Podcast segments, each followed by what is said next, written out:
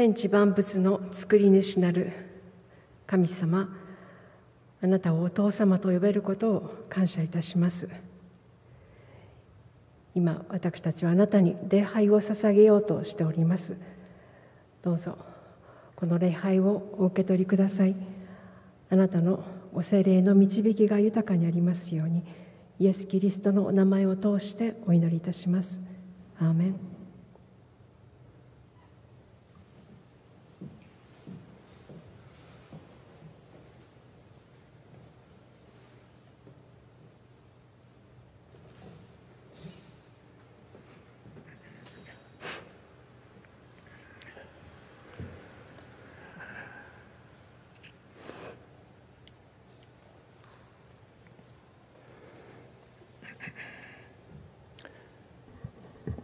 今朝私たちに与えられている聖書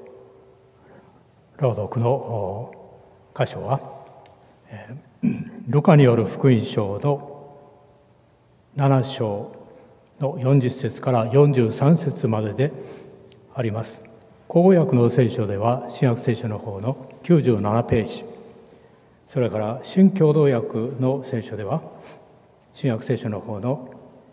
110 7ページで、えー、ございます。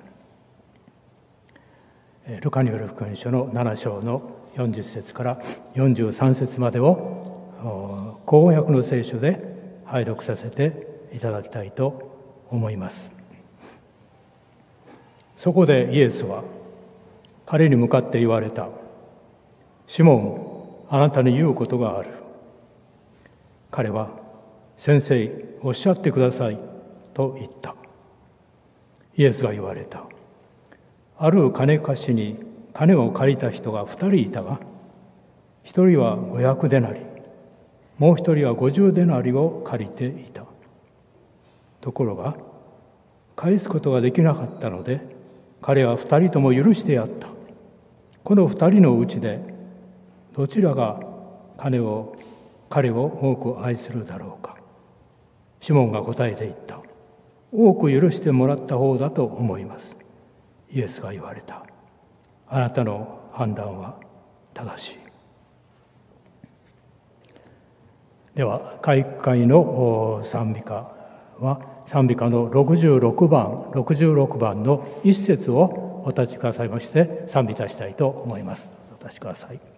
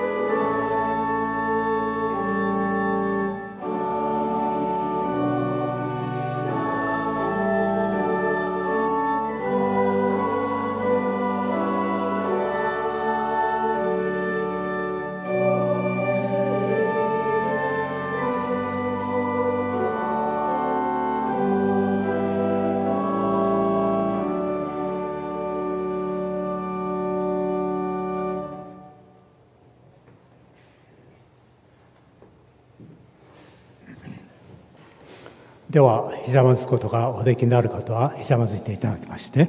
初めのお祈りをいたしたいと思います。こちら深き父なる神様創造の記念の日であるこの安息日にもうひとたび私たちがこの御堂に入れてまたオンラインでこの礼拝の場所に集うことができましたこと。そしてあなたに心からの礼拝をお捧げすることができるように導いてくださったことを心から感謝申し上げます。あなたの創造の素晴らしい技のゆえにまたあの十字架の上であなたが現れた大きな犠牲あの十字架の愛のによる贖いの技のゆえに私たちは心からあなたの皆を賛美したいと褒めたたえたいと思います。今までのすぐる1週間の旅路の間いろいろなことを私たちは経験してまいりました。また過去の私たちのライフの中にあってもいろいろな経験を経験してまいりましたけれどもそれらの全ての経験の中であなたは常に私たちと共にあってくださって私たちの必要を霊肉ともに満たしてくださった。あなたの大きな恵みを今心に覚えて心から感謝申し上げます。私たちはしかしこのように大きな恵みを受けているにもかかわらず私たちはあなたから離れてしまいそしてあなたの道を歩まないこともあったことかもしれません。あなたの心をお痛めしてしまったこともしばしばあったかもしれませんけれどもそのような私たちの不信や罪やそういったものを全てあなたは取り除いてくださいまして許してくださいまして今私たちを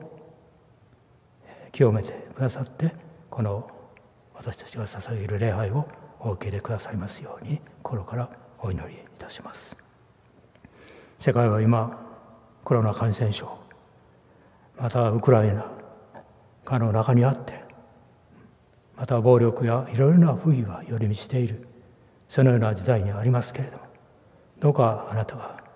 一日も早く癒しとまた平和を私たちに与えていただくことができますように全てのことを導いてください。また私たちがひざひざまずいているこの一人一人の心の奥底にありますところの願い魂の願いをどうぞお聞きになっていただけますように心からお祈りいたします。病の中にある方々の上にまたあなたの見働きのために献身しておられるお一人お一人の方々の上にどうぞあたかの豊かな支えとまた癒しとが与えられることができますように祝福してください。今日は永田先生が、えー、あなたの御言葉を取り継いでくださいますがどうぞ先生を強めてください。そして私たちも心を開いて先生を通して語られるところのあなたの命の言葉が私たちの中にも入ってそして私たちも今日あなたがそのように導いておられるところの霊の振る舞いに共に預かることができるようにご精霊をもってこの礼拝を導いてください。イエス・キリストの皆によって感謝してお祈りいたします。アーメン。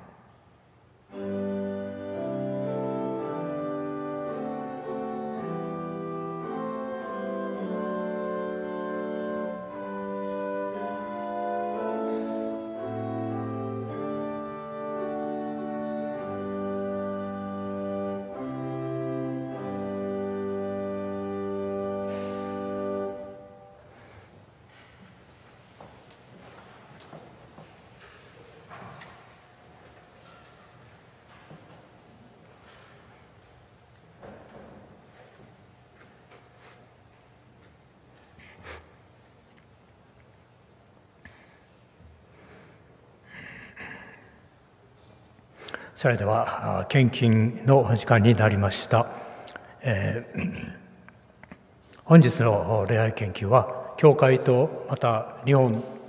えー、と世界の伝道の目的のために用いられることになっておりますま11また約束献金等をご用意された方はどうぞ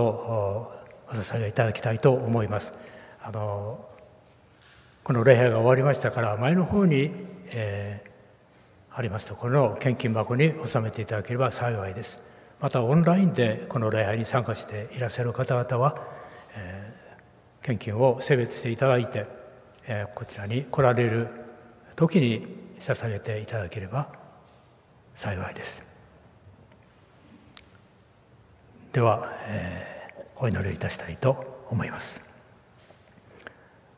父なる神様、えー、私たちには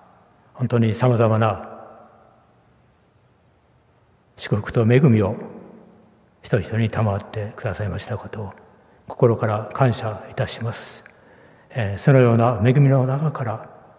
えー、本当にわずかではありますが献金として、えー、私たちはここに捧ぐものを携えてまいりました、え、どうかこの献金をあなたが清めてくださいましてそして御用のために用いていただくことができますように。私たちもまたこの献金だけでなくて私たちの心もあなたにお捧げすることができるように信仰の体験を導いてください。イエス様の皆によって感謝してお祈りいたします。アメン。天に増します。我らの父よ。願わくは皆をあがめさしたまえ。御国を来たらずさまえ。御心の天になるごとく地にもなさせたまえ。我らの日曜の糧を今日も与えたまえ。我らに負い目あるものを我らが許すごとく。我らの負い目をも許したまえ。我らを心に合わせることなく悪よりどうなたまえ。国と栄えと愛とはあなたのものなればなり。アメ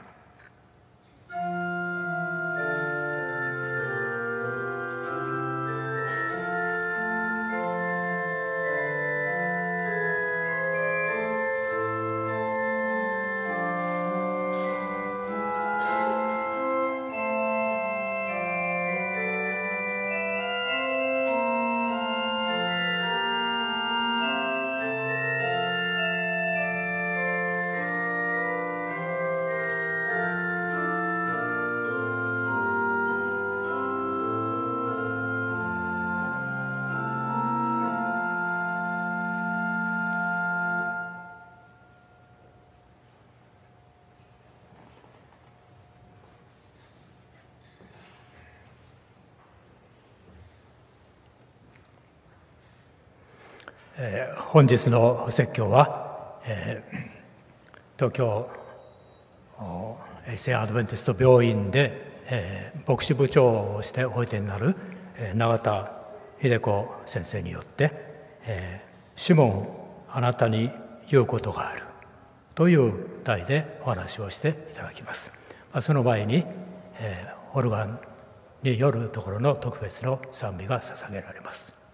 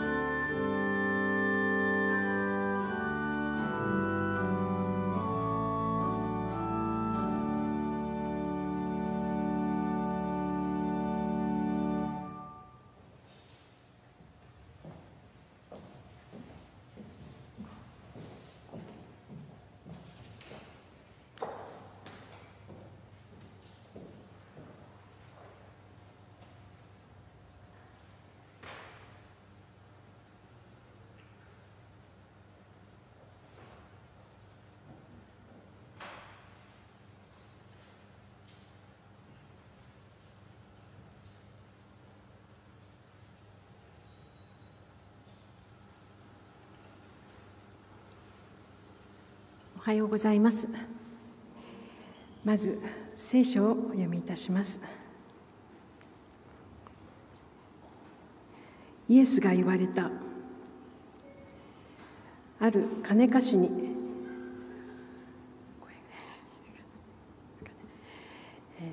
金を金を借りた。人が2人いたが1人は500デナリもう1人は50デナリを借りていた。ところが返すことができなかったので彼は2人とも許してやった。この2人のうちでどちらが彼を多く愛するだろうか。シモンが答えて言われた。多く許してもらった方だと思います。イエスが言われた。あなたの判断は正しい。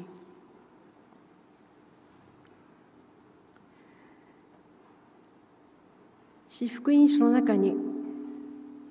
イエスに香油を注いだ女性が登場いたします。皆様よくご存知だと思います。マタイ26章マルコ14章の中には一人の女として登場しています。場面は重い皮膚病から癒されたシモンという人の家です。それぞれの場所で香油を注いだこの女性が非難されるのでありますけれどマタイとマルコの中ではそこにいた弟子たちそしてそこにいた人々が彼女を非難しました。その理由は無駄遣いだ貧しい人たちに施せばよいのにそういう非難でありました。しかしイエスに注ぐものを無駄遣いというもったいないというふうに表現しているのが興味深いです。ヨハネの12章ではイエスの足に香油を注ぎ髪で拭った女性マリアとして登場しています。ラザロとマルタとマリアが登場します。はっきりとラザロの家とは書かれていませんがこの3人が登場してそしてこの女性はラザロの姉妹マリアであります。そしてマリアを非難したのは弟子のユダでありました。理由はやはり無駄遣いでありますけれどここには彼がそういった裏側の事情も記されています。ルカによる福音書7章では足を涙で涙で洗い髪で拭い接吻し香油を注いだこの女性は罪の女と記されています。そしてこの女性を非難しているのはこの家の主人パリサイ人シモンであります。この4つの記載のうち今日はルカの記録を中心にこの場面を注意深く見てみたいと思います。聖書を読みます。その町で罪の女であった者がパリサイ人の家で食卓についておられることを聞いて香油が入れてある石膏の唾をも壺を持ってきて泣きながらイエスの後ろでその足元によりまず涙でイエスの足を脱ぐ濡らし自分の髪の毛で拭いそしてその足に接吻して香油を塗った。イエスに香油を注いだ女性は先ほど申しましたように4つの福音書の中に登場しています。聖書学者たちはこの場面をそれぞれ研究してマタイとマルコは同一の出来事であってルカの記録は別の場面であると解釈している人が多いです。またヨハネは杉越の6日前と記しているので日にちがずれていますからこれも別の記録ではないかという解釈もあります。エレン・ホワイトはこの4つの部分をいつとかどことかいうことを中心ではなくそのテーマに焦点を当てて各時代の希望に記しています。一人の女性が先生と呼ばれる人の近くに行って頭や足に香油を注いだ。涙で濡らした。髪で拭いたという出来事はそんなにあることではないでしょうから。日常的なことではなかったはずですしまたマタイとマルコの記録の中にはイエス様がこのことは記念として語られると宣言なさいましたからルカによる福音書のこの部分だけをするとこう通り過ぎるわけでもないと思います。ましてやいつどこでという事実よりも神様がこのことをこの記録を聖書に残したことで私たちに何を伝えたいのかというところに焦点を当てることの方が大切だと思いますので今日はこのルカに福音書を土台にしてホワイト夫人の勧めに従って、えー、霊感に助けを得てマタイ・マルコ・ヨハネの福音書を参考にしながらこの場所を考えてみようと思います。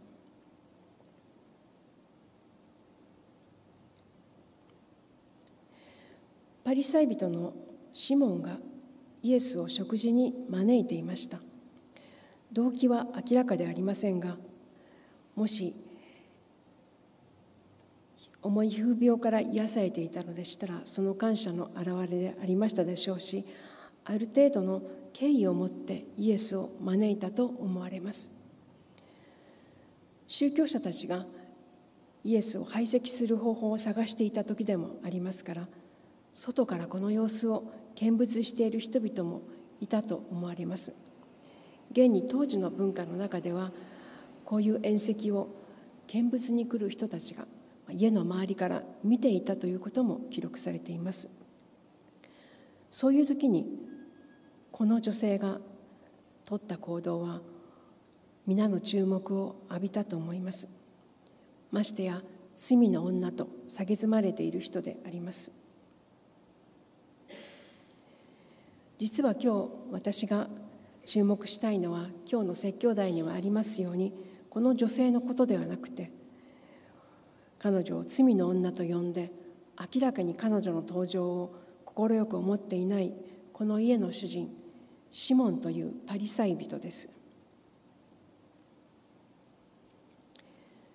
聖書を読みます。イエスを招いたパリサイ人がそれを見て心の中で言った。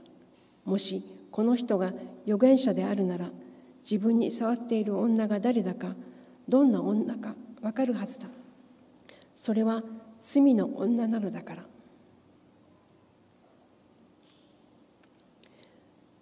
シモンはすっかり目の前の女性の罪に注目していました。この時彼は自分のことを自分の罪を全く考えていなかったと思います。彼女よりはるか高いところに立って罪の女と彼女を見下しそして高いところに立っていたはずです。エレン・ホワイトはこのようにこの場面を記しています。彼は公然とキリストに従う者の仲間に加わった少数のパリサイ人の一人であった。シモンはイエスを教師として認めイエスがメシアであるようにと望んでいたが救い主として受け入れてはいなかった。彼の主義は変化していなかった。メシアであるようにと望んでいたが救い主として受け入れてはいなかった。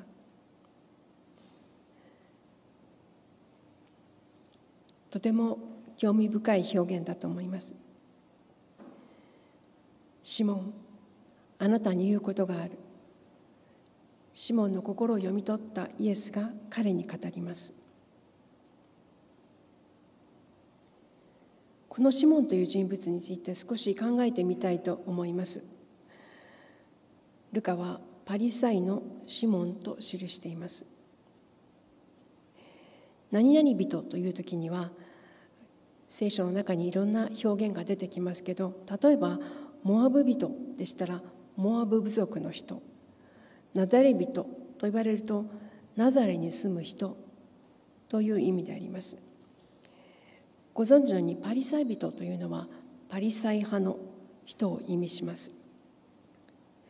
今回改めてパリサイ人について調べてみたのですけど私たちにはとても耳なじみのあるよく登場する種類の人たちですけれど資料が多すぎる割には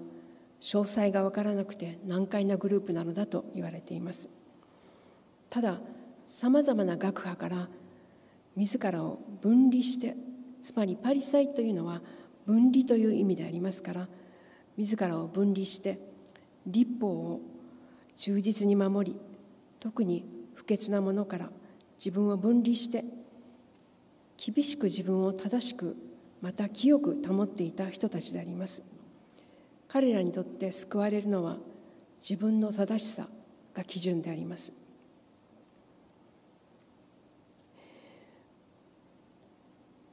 別の場面という見解が多いのですけれどエレン・ホワイトの助言を受けてマタイ・マルコに記されている重い皮膚病のシモンの場合も合わせて考えてみます。レビキ13章には重い皮膚病にかかった者は汚れたものと宣言されていると記されています。聖書を読む私たちもこのことはよく知っています。その宣言は詳細な規定が記されています祭司によって宣言されますそしてそこには厳しい宣言があり制限がありました自らを汚れたものと叫びながら歩かなければなりません。また城壁の中に住みません住めません。家族と離れて住まなければなりません。そして触れてはいけません。そして自分がいないかのように存在しなければならない。尊厳を全く失ってしまう状態であります。また治った場合もその宣言は祭司によって厳密に検査されて宣言されますもし彼が重い皮膚病に侵されたことがあるシモンだとしたら食事に招いたのですからすっかり癒されて人々と社会生活に戻ったことになります。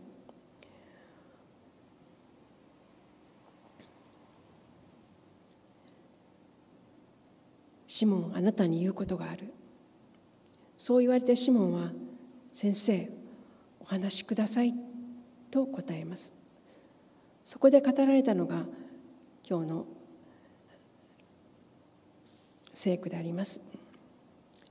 イエスが言われたある金貸しに金を借りた人が2人いたが1人は500デナリもう1人は50デナリを借りていた。ところが返すことができなかったので彼は2人とも許してやった。この2人のうちでどちらが彼を多く愛するだろうか。シモンが答えて言った。多く許してもらった方だと思います。イエスが言われた。あなたの判断は正しい。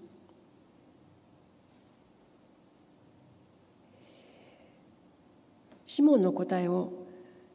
一番新しい教会共同訳では帳消しにしてもらった額の多い方だと思いますと訳しています。とても分かりやすい訳だと思います。直感的に当然シモンは罪の重さを考えてあの女性が500デナリ自分は50デナリぐらいだろうかと考えたかもしれません。自分も多少悪いところはあるがあの女よりはましだ。いや全然違う。あの女は罪の女だから。しかしこの聖句で気をつけなければいけないのは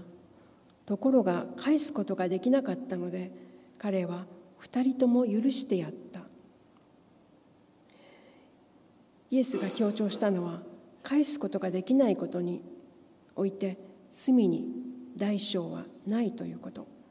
誰が誰より軽いとか重いとかではないのだということ。これは許してやったという許す側の決めることで許す側が許すと決めるそのことに焦点が当てられているのです。そしてこの女を見ないか。イエスはこの女性の方を見て見ながらシモンに語りかけるのです。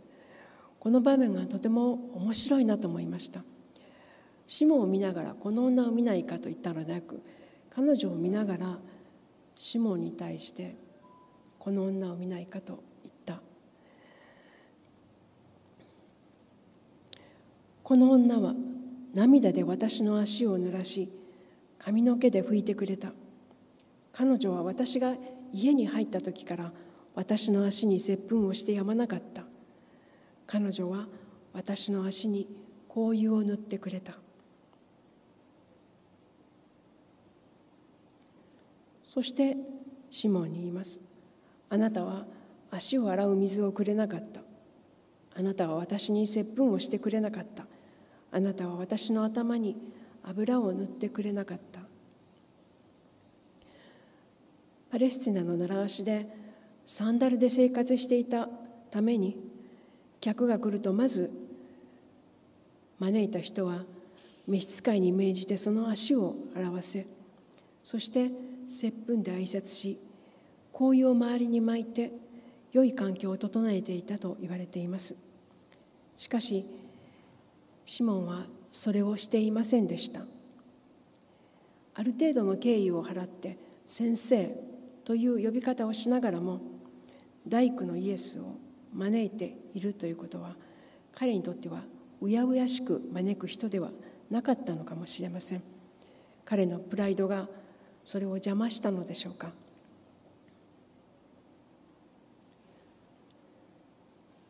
それであなたに言うがこの女は多く愛したからその多くの罪は許されているのである。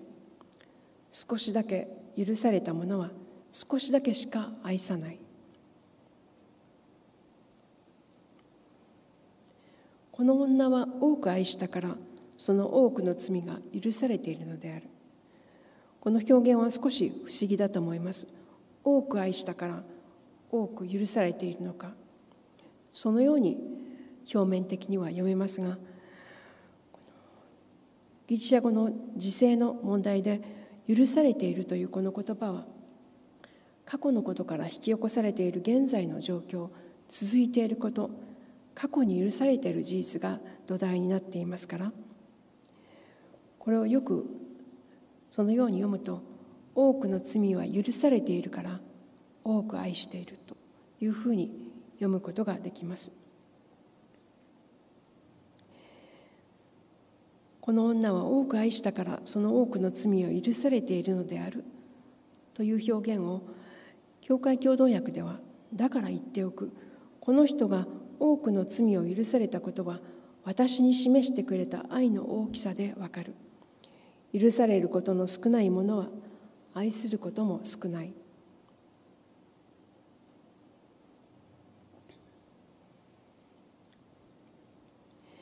シモンにとっての許しとはこのような図だったのではないでしょうか。あの女は罪人。またマルコの記録を考慮に入れて彼が重い夫婦病だったとしても私は少しの間病んだだけ。彼にとってイエスの癒しは正しく生きたことのご褒美ではなかったのでしょうか。私は正しく生きているから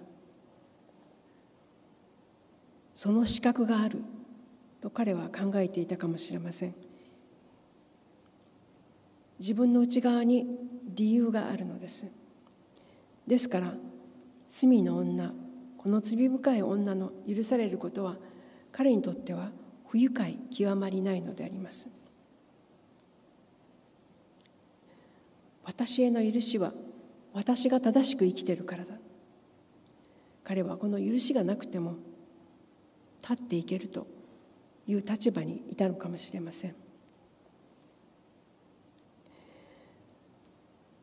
聖句は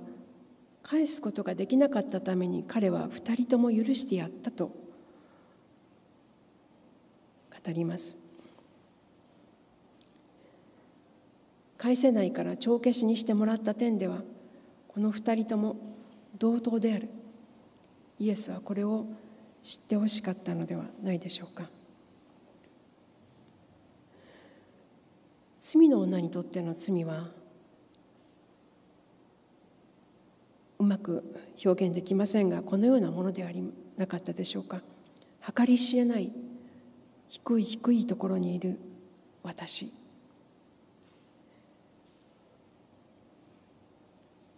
誰と比べるものでもなく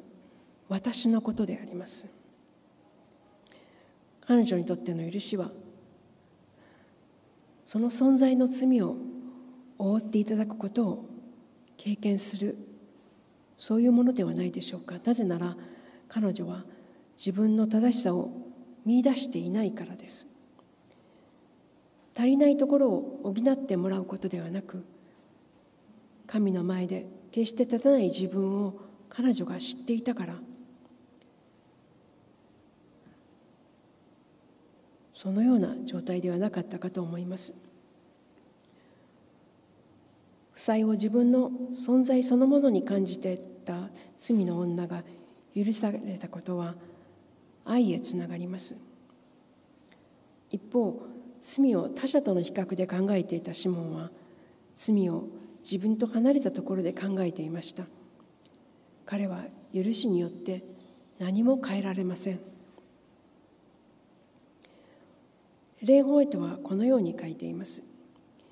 イエスはこの二人が異なった程度の義務を感じなければならないことを教えようとは考えておられなかった。なぜなら二人ともそれぞれ決して返すことのできないほどの感謝という負債を負っていたからである。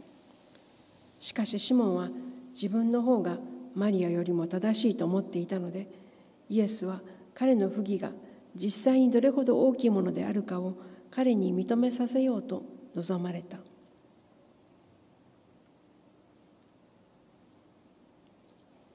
あの女よりましだ。シモンは自分の50デナリ程度の負債を自分から引き離して考えていました。自分の中に救いの資格を見いだしている以上他者との比較をしてしまいます。あの人と私。あの極悪人と私あの独裁者と私私たちはそのように自分を切り離して高い立場から考えてしまいます。しかしイエスは私たち一人一人と向き合ってくださいます。誰かと比べてではなくあなたはどうなのかあなたは正しいのかと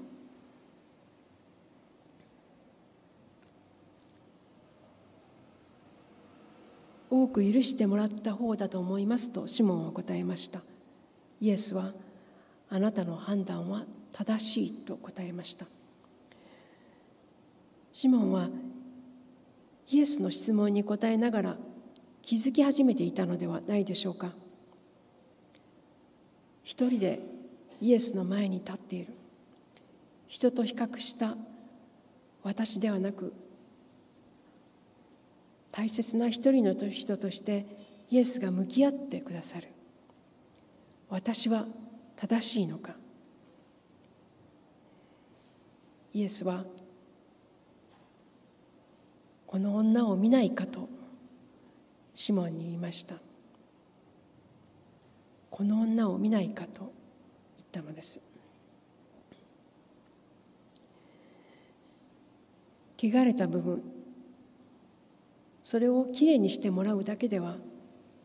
あるいは不足を補ってもらうだけでは神の正しさの前に立つことができないのが事実であります。イエスはこの女を見ないかと言われた。神が正しいと認めるのはそれを知っているこの女だ。と言ったのです。エレン・ホワイトの「キリストへの道」の中にこういう言葉があります。神の愛が本当によく分かった時に罪の深さが分かるのです。私たちを救うために下げられている鎖の長さを知りキリストが身代わりになって払われた限りない犠牲をいくらでも悟るいくらかでも悟る時心は言い知れぬ感謝にあふれ食い崩れずにはいられないのです。私たちを救うために下げられている鎖の長さを知りあの女性はその鎖の長さをよく知っていました。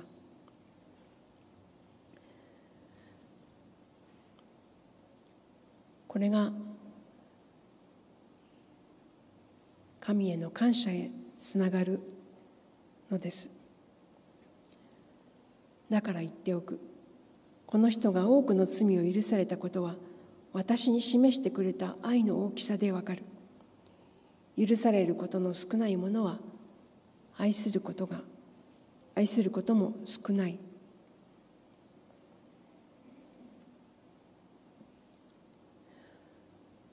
パウロのことも考えてみたいと思います。パウロにとっても救いの基準は自分の中にありました。かつて正しく生きることで救われると彼は思っていました。ユダヤ人の中のユダヤ人パリサイ人でありました。俗的なものから離れて自らを清く保ち真面目に生きていました。それでも彼はイエスと同じ時代を生きていましたからいろんなことが聞こえてきたと思います。その言動に憤慨しながらも心のどっかは動かされていたかもしれません。それでもその思いを振り切って振り払って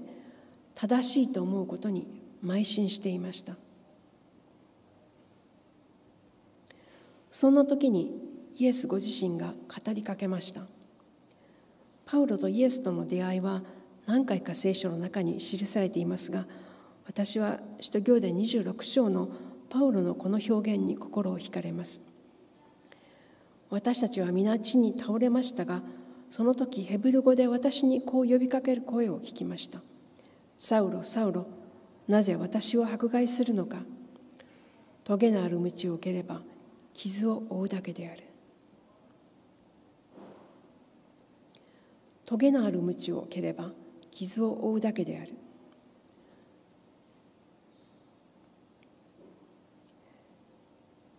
新海薬の訳では棘のついた棒を蹴るのはあなたには痛いという表現があります。畑を耕す牛が自分の好きな方向へ行きたくて暴れてしまうと好きの前にあるトゲのついた棒に足が当たります。それを蹴るととても痛くてそのことで行くべき方向に方向修正されていきます。痛い経験であります。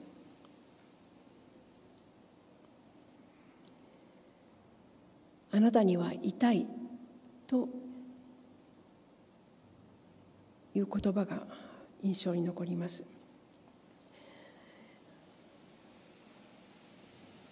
彼はなんとなく気づいていた違和感があったと思います。彼はステパノの殉教を目の前で見ていました。彼の神々しい姿。残酷な終わりですけれど本当に美しい終わりを見ていました。また恩師ガマリエルが言っていた言葉も印象に残っていました。使徒行伝5章の中にあるガマリエルの言葉です。その企てや仕業が人間から出たものなら自滅するだろう。しかしもし神から出たものならあの人たちを滅ぼすことはできまい。まかり間違えば諸君は神を敵に回すことになるかもしれない。ユダヤの中の頂点にいたような学者がこのようなへりくだった表現をして私たちは間違っているかもしれないと語ったのです。パウロが尊敬していた先生が言った言葉であります。その言葉も心に残っていながら正しいと思う方向に邁進していた時のイエスとの出会いでありました。拒み続けるとあなたが傷つくとイエスはサウロに語ったのでした。トゲのある道を受ければ傷を負うだけである。あなたには痛い。不足を補う。許しではない。存在そのものの許しが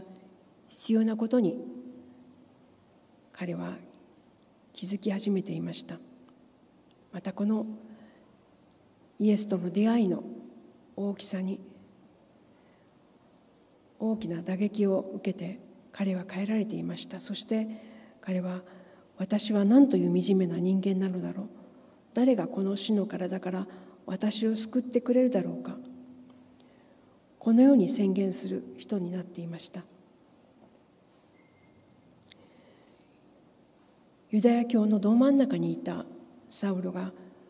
この気づきに至るのは計り知れない苦悩や打撃があったはずです。彼が目が見えなくなったのも当然なことであります。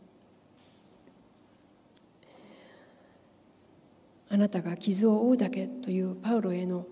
イエスの言葉。なぜ迫害するのか。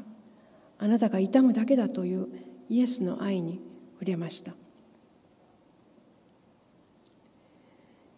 キリストイエスは罪人を救うためにこの世に来てくださったという言葉は確実でそのまま受け入れるに足るものである。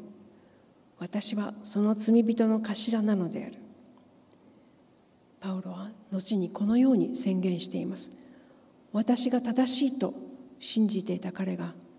私は罪人の頭なのであると宣言したのです。心のマナに今日印刷していただいた言葉はレン・ホワイトの各時代の希望62章からの言葉です。公然と厳しく非難されたらシモンは心を閉ざして悔い改めなかったであろうが忍耐深い教えによって彼は自分の誤りを悟った。彼は自分が主に対して大きな負債を負っていることを知った。彼の高慢心はへり下り彼は悔い改めた。そしてこの高慢なパリサイ人は謙遜で自己犠牲的な弟子になった。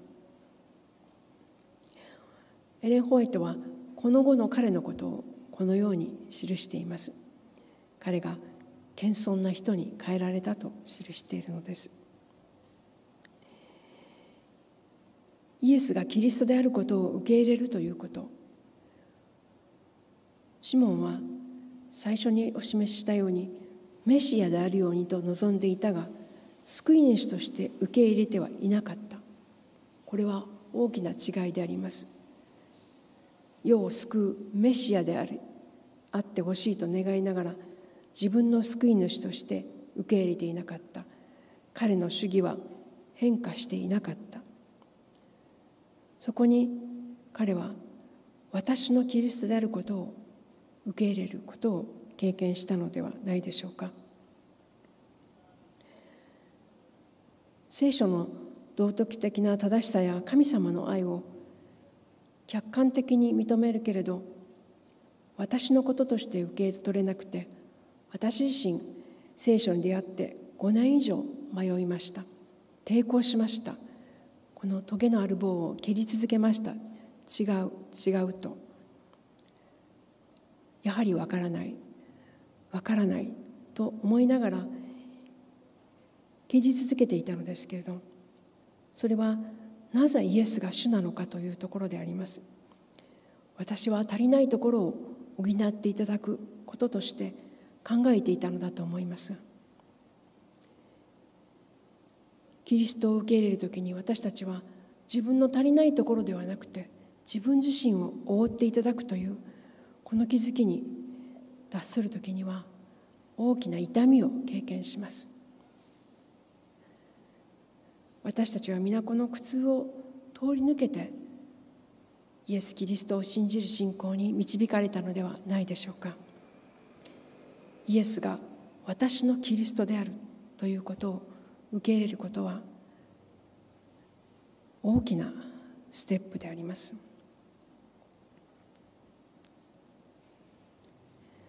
パウロはこのように言います。しかし私が憐れみを被ったのは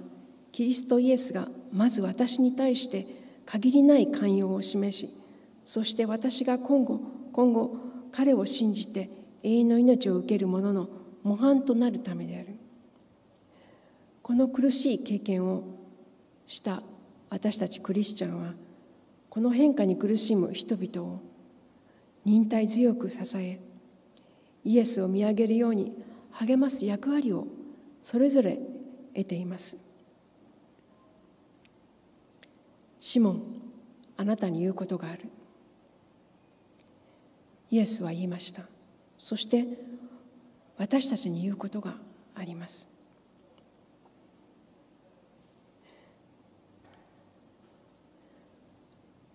イエスは続けました。そして女にあなたの罪は許されたと言われた。すると同席の者たちが心の中で言い始めた。罪を許すことさえもするこの人は一体何者だろう。しかしイエスは女に向かって言われた。あなたの信仰があなたを救ったのです。安心して行きなさい。罪を許すことさえもするこの人は一体何者だろう。そこにいた人々がささやきました。罪を許すことができるのは神だからであります。そしてその許しを可能にしてするために自分自身を捧げたイエスだからです。ただ許したよと宣言するのでなく滅びる運命にあった私たちのために命を差し出して救われるための許されるための行動を実現してくださった方がそこにおられたのです。一体何者だろう？この方は救い主。そしてそこにいた一人一人のための救い主。また私たちの救い主であります。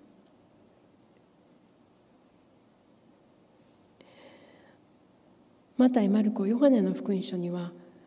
この香油を注いだことがイエスの葬りの用意である準備であるということが記されています。何度聞いても弟子たちの誰もその直前まで十字架のことを理解していませんでした。十字架上での犠牲を誰も理解していませんでした。しかしこの香油を注ぐということが大りの用意を意味していたということを記されていることを見ると罪の女はこの女と呼ばれている人あるいはマリアはその意味を理解していました。理解したというよりもわからないけど受け入れていたのだと思います。頭で理解したのではなくイエスがおっしゃったから受け入れたのだと思います。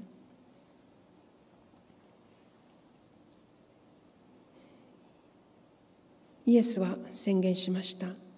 あなたの信仰があなたを救ったのです。安心して行きなさい。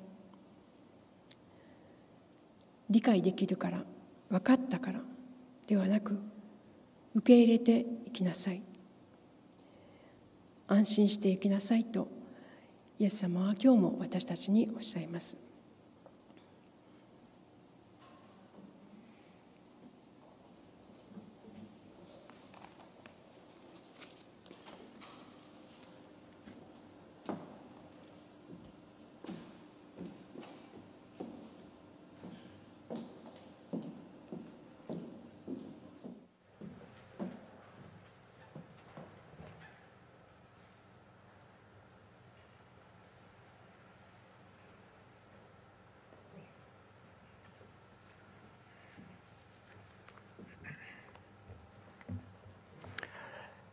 良きお勧めをいただきましたことを感謝いたしまして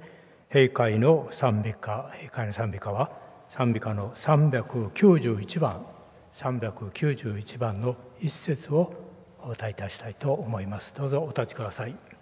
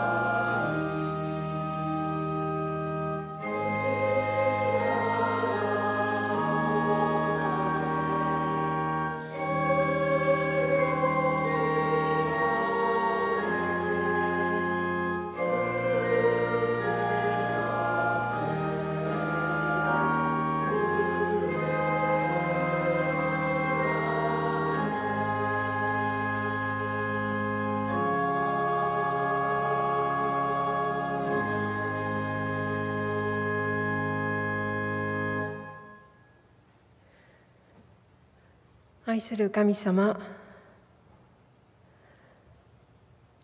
あなたが私たちを救うためにしてくださったすべてのことを感謝いたします。祈るたびに私たちが礼拝しているのはどなたであるのか教えてください。あなたの御国が来ますようにイエス・キリストのお名前を通してお祈りします。アーメン。Thank you.